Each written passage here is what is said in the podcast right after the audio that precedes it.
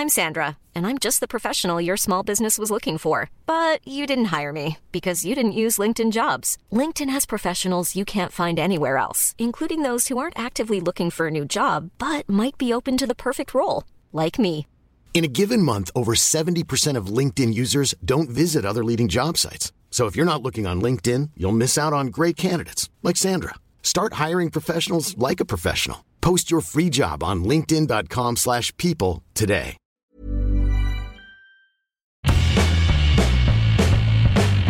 Hola a todos, esto es Sin Comentarios, el programa con los temas y noticias que a todo el mundo interesa y las opiniones que nadie pidió.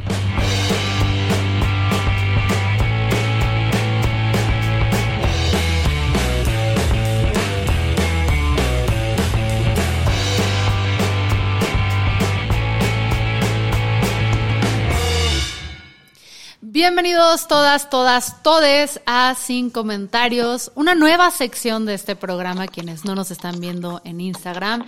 Y es que tenemos nueva colaboradora, Carol H. Solís. ¿Cómo estás? Esa persona soy yo. Me voy a quitar los aretes porque me veo divina, pero cada que hable en su, eh, este, se va a escuchar maravilloso como estos colibríes vuelan. Pero bueno, eh, gracias mi reina. Sí, efectivamente, esa persona soy yo, Carol H. Solís, eh, y aquí vamos a hablar de cosas que nos van a incomodar a muchos, a muchas y a muchas. ¿Por qué? Porque esas personas somos. Sí, somos, somos esa persona. Hay un TikTok que me encanta, que está una familia en, no sé si es en el Buckingham o algo, y están todos de, qué bonito, y de repente aparece alguien atrás y dice, sí, pero está construido a base de no, y todos, ya cállate. Nosotros somos ese familiar de, ya cállate, güey.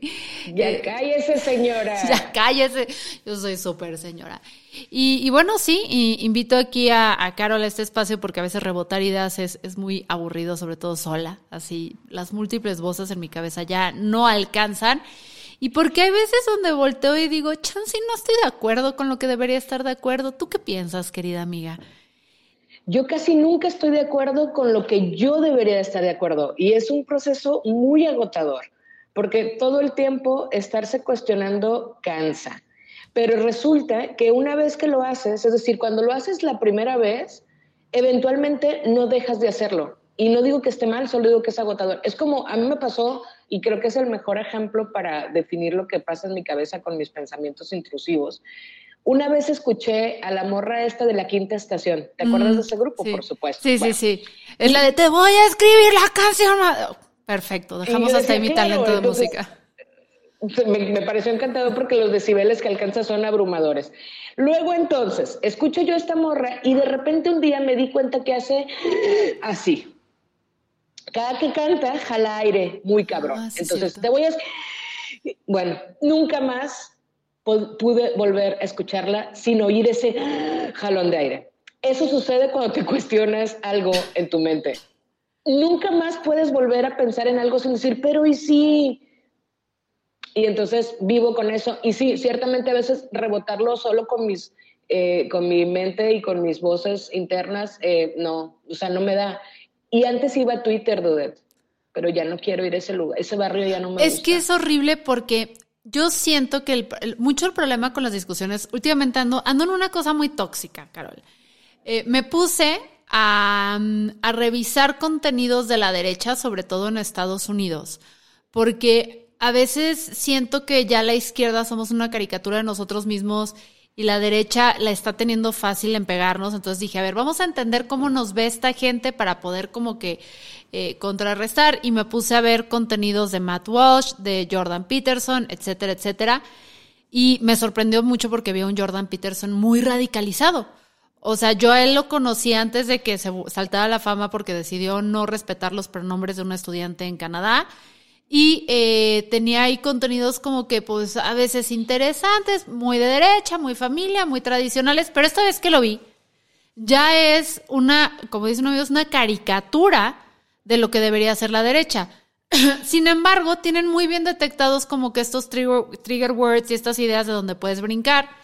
Y algo que empecé a ver en sus entrevistas es que porque entrevisté a gente todo el mundo, veía mucha gente de izquierda reformada, entre comillas, por si no me están viendo. O sea, gente que había dejado la izquierda y se había ido a la derecha absoluta. Y muchas de estas historias partían de que ellos eran de izquierda o ellas y habían sido atacados de una forma muy severa ahí porque se les exigía ser perfectos.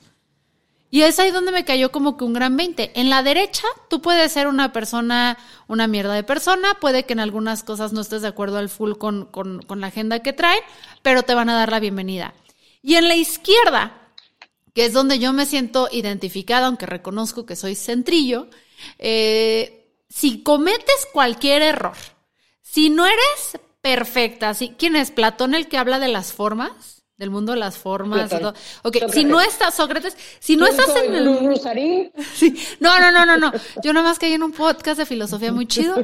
Si no estás en este mundo de las formas como la forma de, de la izquierda perfecta, de lo que representas, debería ser, cómo te deberías ver, cómo deberías hablar. Si no eres perfecta, eres una mamada. Y no hay punto ya medio. Entonces, esta discusión que, que estamos teniendo en un grupo en el que pertenecemos y en el que he sido parte del problema, sí me quedo como, no, güeyes, tenemos que profundizar más, tenemos que aceptar que no somos perfectos. Que además es absurdo, siquiera, o sea, tener que estar hablando de eso es incluso absurdo. Es como, porque en, en qué momento pensamos que lo éramos. O sea, ni siquiera tendría que ser la discusión, pero no lo había visto así y tienes gran punto. La derecha es tan radical, y, voy, estoy haciendo también yo comillas para quienes no nos ven, es tan radical en tantas cosas que tiene espacio para muchas personas, tiene espacio para un chingo de grises.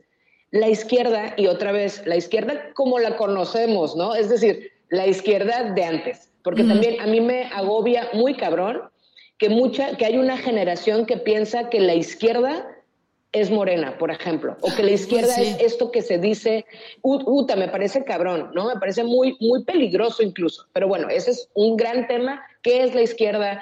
Eh, hacia dónde, cómo y tal. Pero sí, ciertamente en la izquierda tenemos esta idea, y vaya que suene redundante, pero tan idealista de un personaje construido, de cómo debería ser, y cuando le desarticulas ese personaje, a mí me pasó con el Che Guevara. Por supuesto que usé una gorra del Che Guevara, por supuesto, es más, tengo una gorra de, Cuba y por supuesto que fui esa morra que ah, hasta la victoria siempre venceremos. Y cuando empiezas a escudriñar esa izquierda o esa revolución o esa rebeldía, te empiezas a encontrar con cosas que dices, güey, no mames, está bien mal esto. Estuvo súper mal. Ahora, la revolución cubana triunfó, porque era una revolución de blancos, clase media, que, güey, que se codeaban con artistas y con Trotsky y Frida y Diegos y, o sea, no era otro tipo de revolución, pero ese es otro tema. Entonces, exigimos una pureza en la izquierda porque somos más, y creo, idealistas y queremos que todo esté conformado como lo pintamos en la chompa y spoiler, no es, no va a ser, nunca será porque no existe esa utopía, esa perfección no existe. Y además es una estrategia ridícula, porque si exigimos esa perfección fuera de Stanley Tucci y Jason Momoa, nadie la tiene, güey. Nadie la tiene, o sea, vamos reduciendo, porque cada vez yo veo que cae eh, otros soldados, soldadas o soldade de, los francos porque no fue perfecto, entonces se le anula, se la... Entonces de repente es, güey, necesitamos votos, necesitamos capital social, necesitamos ser muchos. Estoy de acuerdo que Chansey no se puede perdonar los mismos crímenes como decir una pendejada, hacer un pendejo constante. O sea, no es lo mismo, eh, y ayer lo dije tal cual, tener una opinión desacertada o, o, tener una blanquitud o lo que tú quieras, hacer una persona en su totalidad despreciable contra una actitud reprochable. Entonces, si no empezamos a diferenciar esas cosas, por un lado, cada vez somos menos, y por el otro lado, estamos empujando a mucha gente hacia la derecha, porque es lo que yo sentí con Jordan Peterson y también hay una chava en TikTok, una, una rubia que da opiniones que, a veces están muy perdidas, em, pero que era una morra que a veces agarraba la onda y en otras no, y de repente hizo un comentario como que se les cayó su feminista más feminista, su mejor soldado, y se le fueron las redes encima y se radicalizó por el otro lado. O sea, hubo un momento donde la teníamos de la mano, ya sabes, como película de héroe de sin camisa, su así. Y la soltamos, y, la, y, y se nos fue, se nos fue y ya no la vamos a recuperar jamás porque acá no se siente segura.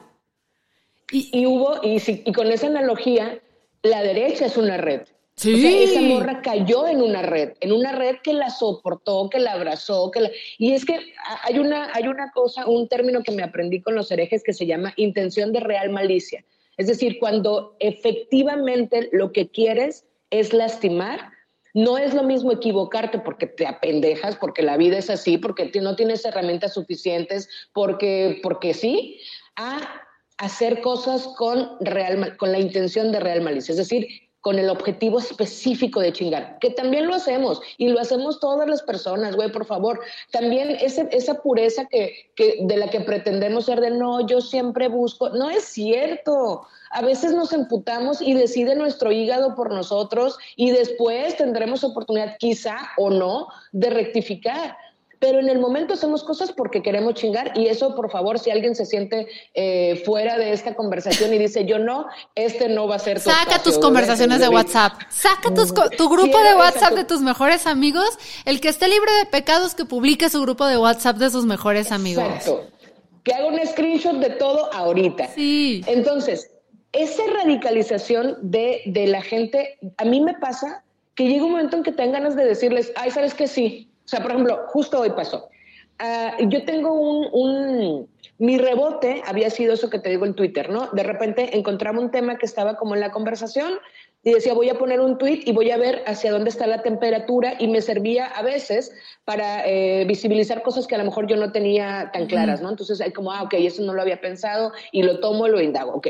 Puse un tweet sobre el morro del vagón exclusivo para mujeres y este y toda la conversación se fue hacia un... De repente había quienes me ponían, que además es un estudio, sujeto de estudio, dije, de cómo leen algo que no pusiste y decía, ah, ok, entonces lo que estás justificando es el acoso.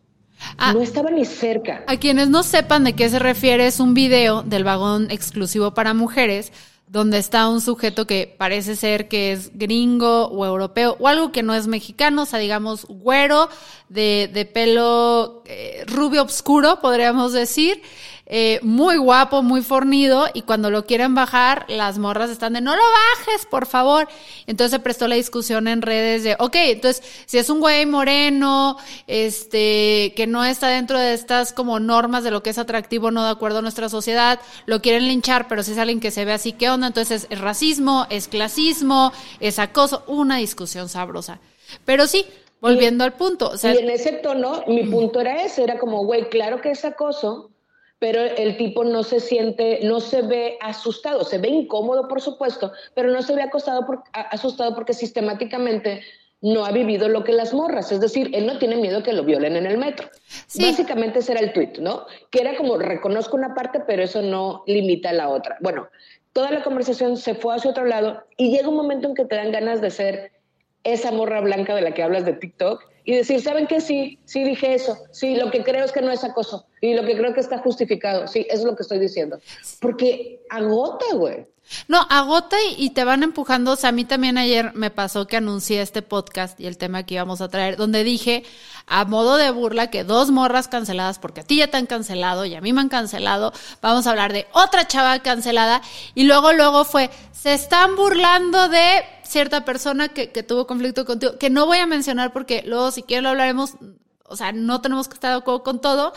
Eh, este, claro, están desacreditando su, lo que pasó con ella y es de no, o sea, no estoy hablando de ella, estoy hablando del hecho de que cancelaron a Carol, a mí me cancelaron, eh, vamos a hablar de Saskia Niño de Rivera que también está cancelada y me estaba riendo y lo llevaron a un tema de que es tokenismo que tú estés acá, eh, que estamos, o sea, y sí llegó un punto en el que ya dije, ah, ya váyanse al demonio. O sea, francamente, este, con Cintia Ijar que salió a defender el que una, porque también es eso. También nos pasa, te tiran la piedra, te dicen que eres una mamada y les contestas con, con la misma agresividad, una agresividad ya no pasivo-agresiva, sino directa, y ay, no, no, no, es que eres una mamada, tienes que ser menos grosera. Y es como, no, no. No tengo que ser menos No tengo que ser nada. Así, las redes sociales son un espacio para intercambiar ideas, entonces no chilles, si cuando tú llegas y le comentas a alguien, esta persona te contesta, ¿no? O sea, tampoco se vale. Y si, y si no, lo que dice mi playera aquí dice, un follow. Está bien fácil, está bien. Güey, quisiera que la vida nos permitiera tener esta opción. Si a mí la vida me permitiera dejar de seguir y bloquear a alguien, no mames el uso que yo le daría a esa herramienta. Y, sobre todo hay cuentas que luego están enganchados contigo, que ni te siguen ni nada, pero están súper pendientes que hacen.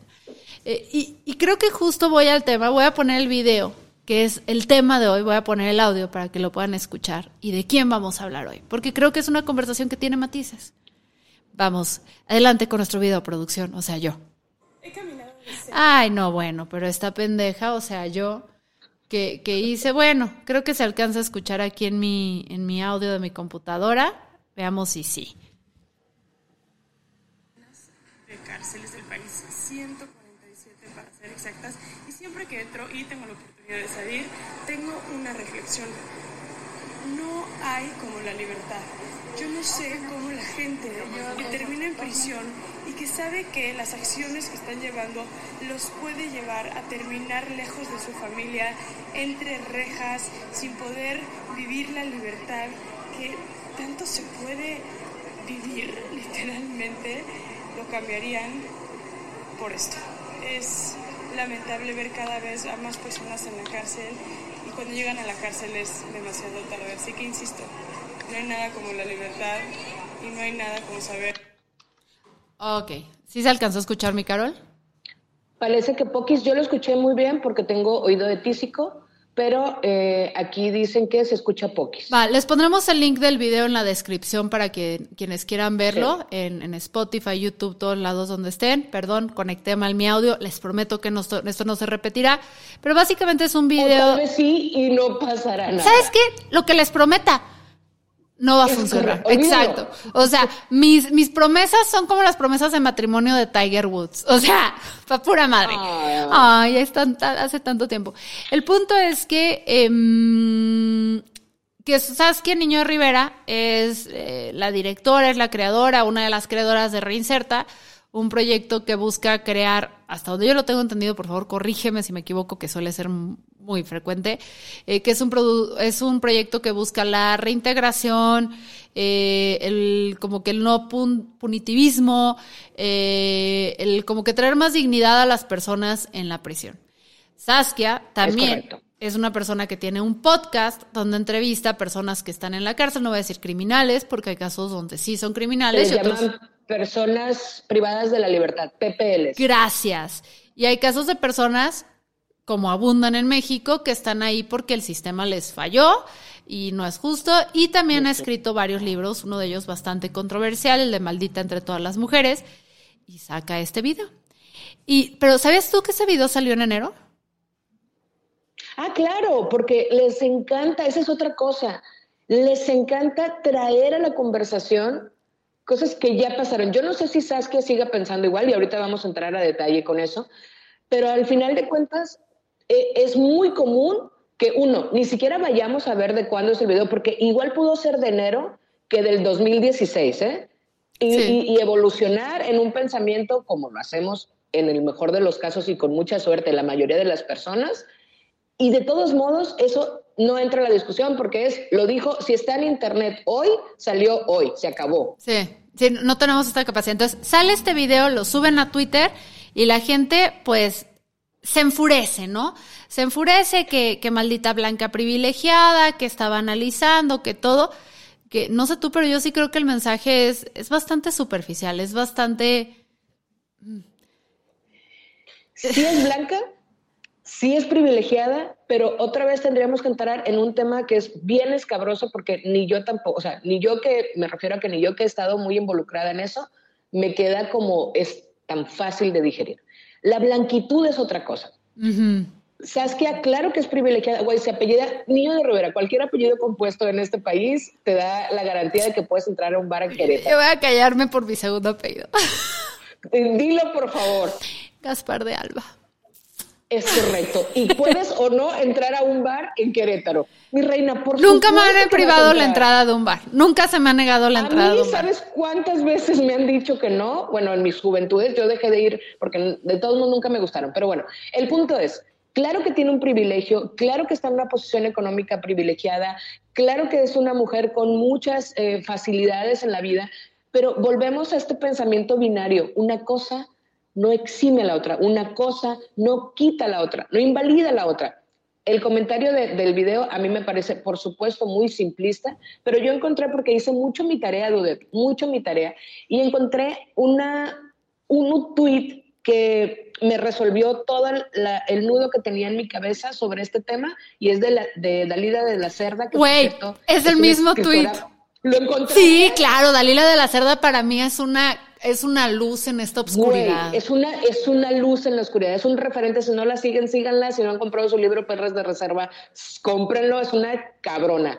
Luego, entonces, Dalila dice, eh, hace una conclusión de tres, pero en la, en la que a mí me voló la chompa es: bienvenidos al universo de lo complejo puede que alguien sí haga un trabajo chingón, eficiente y eficaz, pero con un enfoque y discurso problemático. Y los discursos y enfoques problemáticos se tienen que problematizar. Ese es para mí todo, eso resume todo el pedo. Sí, que, creo que es Dalia, no Dalila. Pero yo, es que si tienes. ¿Qué dije yo, Dalila? Dalila. Sí. Este, pero sí, es que justo creo que eso es lo interesante y los matices que no veamos con Sofía es, a ver, Sofía ha tenido varios incidentes problemáticos, no tiene este tema de este video que tú volteas y dices, bueno, estás banalizando, estás haciendo muy superficial el problema de, las cárceles, eh, tiene el problema también de la discusión de que quiere, o sea, que ella está a favor de la semi-privatización de las cárceles y prisiones, que es, es una cosa que yo estoy totalmente en contra. Creo que la forma en la que manejó, por ejemplo, las relaciones públicas y la presentación de su libro de Maldita entre todas las mujeres, más cómo está redactado, le resonó a algunas personas. Pero eso no resta ni quita, o sea, podemos hablar de esas acciones y que no están chidas y que hay que trabajarlas, pero eso no quita que está haciendo otras cosas chidas, asqueas, niño de Rivera. Y a mí lo que me hizo ruido, y por eso me encanta lo que siempre escribe Dalia, es, ok, vamos a hablar de esto, eso está jodido, esta acción en concreto, que no le quitan ese, y eso no lo dice Dalia, lo digo yo, o sea, eso Dalia dice, este es un problema que tenemos que discutir, pero yo, lo que está chido es que podemos separar esta postura de lo demás que han hecho sin anular por completo a Saskia. Ese es el punto, pero es que nos cuesta mucho y otra vez es este binarismo. Nos cuesta un montón, y, me incluyo por supuesto, nos cuesta un montón separar una acción. Y no vamos a entrar en el término, en el tema este también, que es muy escabroso, de separamos al artista de su obra, porque no es el caso aquí. Aquí creo es una acción concreta, un, un bache en la, en la carretera de su vida, no significa que la carretera de su vida no vaya a ningún lado. Es decir, hay ahí un tope, un bache, una imperfección, una, un, algo que falló, porque ciertamente, a mi juicio, falló su manera de comunicarlo, falló incluso en, en, producción, es decir, su cara en ese video, ella va riéndose porque es de otro momento, y el audio o sea, no es una reflexión eh, que esté pasando, creo yo, en ese momento, porque ella se va como, va muy sonriente y su reflexión está en otro espacio. Sí. Claro que es muy simplista, claro que es un no, no, o sea, no seas pobre. No seas un delincuente porque está bien feo. Es, eso fue lo que dijo. Y que creo que es una perspectiva más sabrosa de sentarse con Saskia y decirle, oye, a ver, güey, ¿por qué dijiste esto? No mames. O sea, como que esa conversación se puede tener en vez de decirle, eres una mamada y nada vale. Porque, o sea, el creer que el, el, que está en la cárcel es porque pudo, tomó esta decisión de estar en la cárcel y tenía un chingo de alternativas, este, y optó por esa, es como nadie en, o sea, nadie en su mente, en su cerebrito, va jamás a tomar esa ruta. Pero eso, es, eso es otra cosa, o sea, que es algo que también es mi conflicto en redes sociales. A veces separamos a la persona de todo lo demás que está diciendo, ¿sabes? y, hay, y, es el, el abdomen, ¿no? Además, es como, porque es Saskia, por cómo se ve Saskia, ah, por cómo cállate blanca. Saskia. Exacto. Que el cállate blanca es se acabó la conversación. No tienes punto de discusión, ni siquiera te voy a dar oportunidad del diálogo. Yo tengo un, un, un una, o sea, o trato, voy a corregir, yo trato de ser muy abierta a cuando alguien con mucho privilegio habla de algo, trato de entender ¿Por qué? Es como, claro, porque nunca ha vivido esta otra situación. Voy a ponerte un ejemplo que a mí también me despertó un chingo de cosas en la chompa. Cuando fuimos a un evento de Bárbara Redondo que se llama el Summit de Decididas, fueron muchas morras a Ciudad de México, Y una de esas morras es Cintia Molano y siempre pongo este ejemplo porque de verdad me cambió un chingo la perspectiva. Cintia es una mujer de talla pequeña. Y cuando Cintia empezó a hablar del proyecto que ella tiene, tener una iniciativa de ley, es para incluir un banquito en edificios públicos y de gobierno. Un banquito, güey. Por supuesto que yo nunca había pensado en un pinche banquito, porque yo puedo llegar a la caja de un banco y, y, hablar, porque yo puedo llegar a una cafetería y el mostrador me queda al nivel para yo poder pedir y pagar y no tengo un pedo. La gente de talla pequeña, como Cintia, pues obviamente no. A Cintia un banquito le resuelve la vida. Eh, bueno, no le resuelve la vida, pero un banquito le ayuda, un chingo a, resolver eso, ¿no? Entonces cuando ella lo dijo fue como, claro, no mames. Luego me la encontré en el hotel y, le dije, güey, está bien cabrón tú lo, que estás, lo que estás poniendo sobre la mesa. Me dijo, sí. Dijo, es normal. Le dije, yo me siento muy mal porque nunca lo había visualizado así, nunca lo había pensado. Dijo, no, pues claro que no, porque no te atraviesa ese problema. Dijo, cuando tú llegas y te sientes aquí a este buffet o a cualquier lugar, tú no piensas absolutamente nada más más que sentarte. Yo desde que vengo caminando tengo que pensar si esa silla está lo suficientemente bajita para que yo alcance. Si no alcanzo, tengo que pensar a quién le voy a pedir que me cargue, porque me va a cargar. Y tengo que pensar si esa silla, ya que me carguen y me suban, me va a aguantar. Y tengo que pensar si la silla y la mesa están a una distancia suficiente para que mis brazos alcancen la mesa. Y tengo que pensar a quién le voy a pedir que me ayude con el buffet, porque no veo lo que está en el pinche buffet. Sí. Cabrón, yo llegué y me senté. No pensé nada más. Bueno, para mí ese es el ejemplo más claro de cómo, cómo funciona el privilegio. No lo vemos y no es que yo sea una mala persona por no haber pensado en la silla de Cintia. No soy una mala persona, güey. Simplemente es algo que no me atraviesa. Y, vas aprendiendo. o sea. Exacto. Eso es lo que pasa con estas blanquitudes y con estos privilegios. Saskia probablemente no lo ve, más bien, no probablemente, evidentemente no lo ve, pues porque no le atraviesa de esa manera y no es su maldita culpa. Pero tenemos que darle la oportunidad a la gente de crecer. Ese es ahorita como un poquito mi, mi lema. O sea, es una cosa es si tú ya estás empecinado y estás como, no, eh, y vale madres y no, no, no. Se acabó. Eh, y se acabó, que también estoy en contra de que cuando se emite un juicio de una persona y, ya eres lo que eres. Ya. Y el otro lado es, ok, pero te va a dar la oportunidad de crecer, ¿sabes? A, mí me pasó, por ejemplo, en, en mi tweet cuando anuncié que colaboramos que alguien llegó y te intentó tirar y fue así como de, güey, de lo que le estás intentando tirar, ¿escuchaste sus disculpas? O sea, abordó el tema y no nos estamos dando esta oportunidad de crecer, de aprender de todo y de construir juntas, juntos, juntes y nos estamos como que desquebrajando, o sea, te estás haciendo como que a las orillitas porque no, tipo yo ahorita hoy por hoy tengo terror, Carol, de a quién invito a este podcast. Porque si no te invito, este, entonces no le estoy dando voz a las personas. Pero si te invito, es tokenismo. Entonces, ¿qué hago? Es que tus intenciones, puta madre, ¿cómo sabes cuáles son, tú son mis intenciones? O sea, y más, nunca he visto tu contenido, pero haces esto. Entonces, ¿cómo lo sabes? ¿Cómo, me das la oportunidad de hacer las cosas mejor? Y tenemos una, y, insisto, lo digo en plural porque tenemos una necesidad muy cabrona de, figurar, o sea, de que nos vean, de que nos escuchen, de que mi tweet se lea, de que quiero comentar algo. Yo ahora me cuestiono un chingo, sobre todo después de ese pedo de la cancelación, y, y estoy haciendo comillas, aquí mira, tengo, estoy haciendo comillas, porque, en primera, porque estoy en contra de la cultura de cancelación, es decir, no, no, no creo que esa sea la solución para nada, para nada de las acciones. Es decir, yo no puedo cancelar porque entonces no doy la oportunidad a esa persona de que analice, piense y diga, ah, ok, esto lo hice bien o esto lo hice mal, de entrada, ¿no? Y en segunda, porque me pareció una banalidad y, y soporten, al final de cuentas sigo pensando lo mismo, sigue siendo para mí una banalidad porque además no he dejado de pensar lo mismo, no he dejado de pensar que yo no conecto con una generación que llora con un filtro en cámara. Ni modo, no me voy a disculpar por algo que sigo pensando. Quizá en 10 años diga, ay, claro, debía haber conectado. Bueno, a lo mejor me muero antes y no llega en ese momento. Es más, ojalá me muera antes porque no quiero llegar a ese momento. Yo no quiero hacer más amigas. Yo no quiero hacer más amistades. Ya no quiero nada.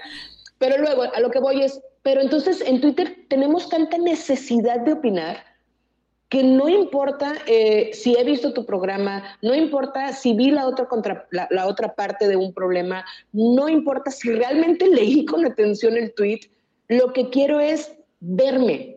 O sea, que mi nombre salga. Y quiero pararme el cuello y demostrar que moralmente soy superior a ti. ¿Mm? Cuando Porque yo sí entiendo esas sensibilidades. O sea, sí, sí. A nadie le importa. No, pero, pero creo que esa, eso puede ser como, para mí un poco la invitación a, sí critiquemos, sí cuestionémonos, sí todo, pero intentemos hacer el cuestionar las ideas, entender la idea antes de entrar en una discusión, entender quién la está emitiendo, de dónde la está emitiendo, por qué y cómo, ¿sabes? Porque también un chingo de jale, ¿eh? Y porque también, a ver, es lo que yo decía, si yo veo ese video aislado de Saskia, así, por, por su lado, em, sí puedo decir, qué vieja tan pendeja. No, ay, qué, qué superficial. Un minuto, ya la anulé por completo. Pero si entiendo su trayectoria, lo que ha hecho en Reinserta, con pros y contras, si entiendo también un momento en su vida que ella lo ha hecho públicamente, en el que está enamorada, creo que estaba recién comprometida o a punto de, comprometer, se acaba de casar, creo que este fin de semana pasado o algo así, también puedo entender que cuando una anda en eso, pues todo lo ves rosa, güey. O sea, todo lo ves como, ay, el amor. Es... Qué bonito sería la libertad y volar todos como un ave. Pues claro, güey, porque hay endorfinas en tu cuerpo, se te va a pasar, mamón. si yo entiendo estos elementos a la hora de emitir un juicio sobre una persona, puedo ser más empática, pero también puedo ser más inteligente y sobre todo que creo que es donde estamos perdiendo todos, es podemos llegar algo. Porque si yo nada más voy a llegar a decirte que eres una pendeja, pues ¿qué espero que el otro haga? Pues va a contestar igual. No, eres tú, tú, tú, tú, ya. Pero si en cambio llegas con una persona y dices, oye, creo que tu acercamiento sobre este tema fue poco realista o fue eh, problemático por esto, esto, le doy a la otra persona una oportunidad de, de entender, crecer, avanzar. Depende de cada quien, porque yo la neta mi primera reacción a veces es el ¡ah! Y luego vuelvo como dos días después contigo y te digo, oye, como que sí la cagué, ¿no, güey?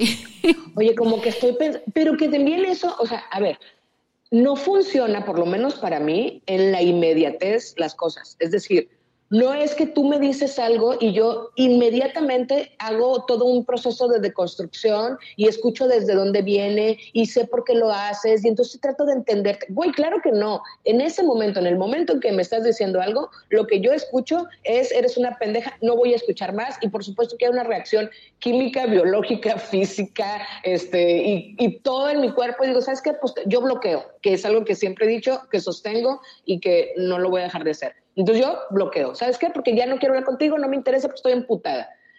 Después, cuando te tomas el tiempo de leer o de entender o, te pasa algo que te hace cambiar de opinión porque tienes más herramientas, dices, a ver, déjame, voy otra vez a esto, ¿qué me quiso decir? Ah, ok, ya estoy entendiendo. Y aún así, cuando ya lo entiendes, tampoco es fácil decirte, por ejemplo, si fuera el caso contigo, me dices algo, yo me encabrono, te bloqueo. Luego lo pienso y digo, a ver, eh, creo que le voy a tener un punto, déjame ver.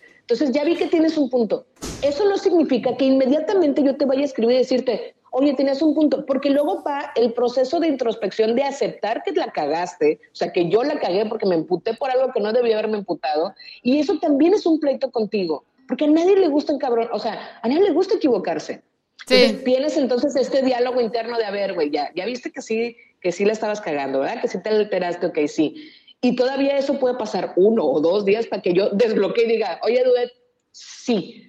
Porque es un proceso, güey, porque las cosas no funcionan. Lo vimos en las películas, en las películas, porque las películas duran dos horas y nos lo tienen que pasar inmediatamente. Pero en la vida no sucede así. En la vida uno se tarda. Güey. Y también depende mucho quién emite el mensaje. O sea, tipo, si, si lo emite un total desconocido a una amistad, eh, porque pues tú y yo lo hemos visto. O sea, yo sí estoy de acuerdo en esto, yo de acuerdo no porque sabes de dónde viene, viene la intención del otro, ¿sabes? O sea, viene la intención en que crezcas, en que yo a mí sí me pasó recientemente. Eh, había un grupo de WhatsApp en el que yo participaba, que había amigos, y yo sentía de parte de una persona mucha hostilidad por la blanquitud y la blanquitud, y a mí me ponía como la embajadora de la blanquitud en el mundo, y él trae un discurso muy en contra de esto. Déjame eh, nada más, ya. Entonces trae un discurso muy en contra de esto. Se te fue el audio, Ah, ya, volví. Es que me entró una llamada que tuve que, colgar. Entonces yo era como la embajadora de la blanquitud en el mundo. Y era como la blanquitud, la blanquitud, la blanquitud. Y de repente yo sí sentí en, en esta relación, en esta dinámica, que yo para esta persona éramos eh, como friend enemies donde realmente no había una amistad, no había unas ganas de que yo crezca o que yo mejore, sino nada más de estarme tirando y sí me tuve que retirar. Entonces, para mí, por un lado, y sin embargo, tengo otros amigos que señalan mi blanquitud, que puedo perfectamente hablar con ellos y decir, ah, eso sí no lo vi, cabrón. Claro, porque todo es contexto. Todo es contexto. Y aquí es donde me pongo súper maestra y académica, pero en periodismo, sobre todo en periodismo, lo, manejamos con, con, este punto es, el contexto es el 80% de todo lo que vayas a hacer. Pues sí. Y en la vida, el contexto es muy importante. O sea, ¿en qué momento? Por eso cuando, por eso una de las excusas, y otra vez estoy haciendo comillas, de las excusas más comunes que vemos cuando hay un cancelado o cuando alguien está explicando una postura, dice, es que me sacaron de contexto. Y lo decimos tanto que nos suena ya como a eso, a una excusa vacía. No, es que es muy probable que tenga razón. De esta conversación que acabamos de tener, si buscamos específicamente un clip, y lo sacamos de contexto, puede dar una idea completamente distinta. Totalmente distinta. Yo, a ver, y fíjate, si pusiéramos una conclusión de cómo discutir en redes y cómo cuando entremos en temas polémicos, porque Carol y yo vamos a estar todos los miércoles a las 11 de la mañana aquí. ¡Yay! Eh, y luego aquí, digo, en Instagram, en el Instagram de Carol y mío, Dudet pero vamos a estar en otras plataformas luego subiendo más tarde el contenido. Eh, vamos a estar acá y es un ejercicio como el de tras bambalinas para la columna de Carol, para mis videos, todo, de poder discutir en un espacio seguro. Eh, con una amiga que tiene total y absoluta disposición de decir, te la estás mamando, güey. o sea, por ahí no va. vamos a como que hablar libremente. Y yo una de las invitaciones que haría para que el crecimiento, o sea, el aprendizaje quede más allá es si de repente ven un contenido polémico en línea allá afuera, es vayan a ver el contexto de quién lo emitió, cómo lo emitió, cuándo lo emitió y a qué estaba respondiendo. Porque descontextualizar es muy fácil y si eres un poquito hijo de tu chingada madre, como lo puede ser cualquiera de nosotros, es muy fácil descontextualizar para linchar. Muy fácil. Y, ahí, si ya vamos a hacer ese ejercicio, yo pondría aparte el yo, por ejemplo, lo estoy, lo estoy aplicando ahora mucho más que antes. Cuestiónate para qué quieres contestar o para qué quieres replicar o para qué, para qué. O sea, yo me he visto ya con el tweet redactado y me detengo y digo, ¿para qué, güey? O sea, ¿Qué quiero? ¿Qué quiero? ¿Qué, estoy buscando realmente? Y sé que suena muy mamador y por cierto también es un privilegio de tenerte y tener el tiempo de pensarlo, porque ya lo hemos hablado un chingo de tiempo, o sea, un chingo de veces el tiempo también es un privilegio, tener tiempo es un privilegio, pero estamos hablándole a un público más o menos privilegiado. Acéptenlo, ustedes son más o menos privilegiados porque son las 11 de la mañana y están aquí. Eso es un maldito privilegio. No la gente no lo puede hacer. Luego entonces, pregúntense para qué ¿Para qué quiero contestar este tuit? ¿Para qué quiero meterme en esta discusión? ¿Para qué quiero corregir a esa persona? ¿Para qué? Si la respuesta es por chingar, y, y, ojo, si la respuesta es por chingar y aún así lo quieres hacer, date. Solamente que entiendas para qué, güey. Yo la mayoría de las veces borro el tweet porque no, no tengo, ni, o sea, porque a Rodri-Goku 324 no lo conozco. Sí, no. Y el chile me vale verga si aprende o no. Entonces digo, güey, ¿para qué? Borrar. Sí, sí, es que a veces esas ganas de chingar, que es que uno viene enojado con la vida y quiere patear a alguien. Y, es válido. Es válido, está culero, pero es válido. Eh, pero también no esperes eh, respuestas bonitas cuando eso suceda. Exacto. Si te hablan golpeado, es muy probable que contestes golpeado. Si hablas feo, es muy probable que te contestes feo, porque así es. Y esta es otra cosa que les voy a sacar un dato inútil, que a mí me encantan los datos inútiles. Eh, sobre la conversación en línea, que algo que tienen que considerar cuando quieren entablar una discusión, sobre todo que sí tiene un objetivo que puede ser que el otro, porque no tengan discusiones para convencer, sino para presentar información y que el otro llegue a sus propias deducciones, no seamos condescendientes. Pero si tu objetivo sí es llegar a algo, si es comunicar, tomen en cuenta que el lenguaje escrito se lee mucho más agresivo que el oral. Siempre porque no podemos enunciar, porque no podemos eh, con las manos, o sea, gesticular.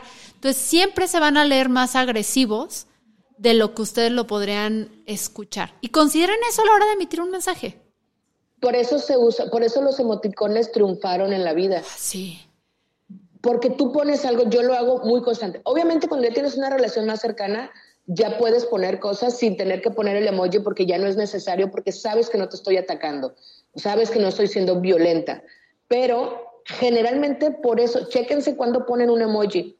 Ponen un emoji porque quieren decir algo, pero no quieres que suene tan agresivo, porque cuando tú lo leíste, a pesar de que en tu mente no estaba siendo agresivo, lo lees y dices, ay, suena como si estoy enojada. Bueno, carita feliz. Y entonces pones una carita feliz. O los stickers. Por eso también funcionan tanto los stickers, porque te resuelven una oración construida con un sticker de alguien llorando y dices, ah, ok, ya, es esto, no, no, no hay más. Pero ciertamente la comunicación escrita es más violenta y sobre todo cuando estamos en una red social en la que no conocemos a la gente. ¿Por qué te tomarías el tiempo de ir a decirle a alguien que no conoces, que no te topa, que no te importa?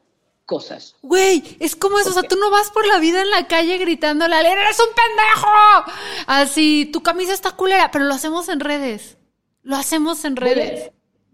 ¿Me dejas poner un ejemplo? Nos tenemos que ir a las, a las 12, ¿verdad? Te voy a poner un ejemplo que algo que a mí también me ayudó muchísimo para, para dejar de contestar o para elegir a quién contestar.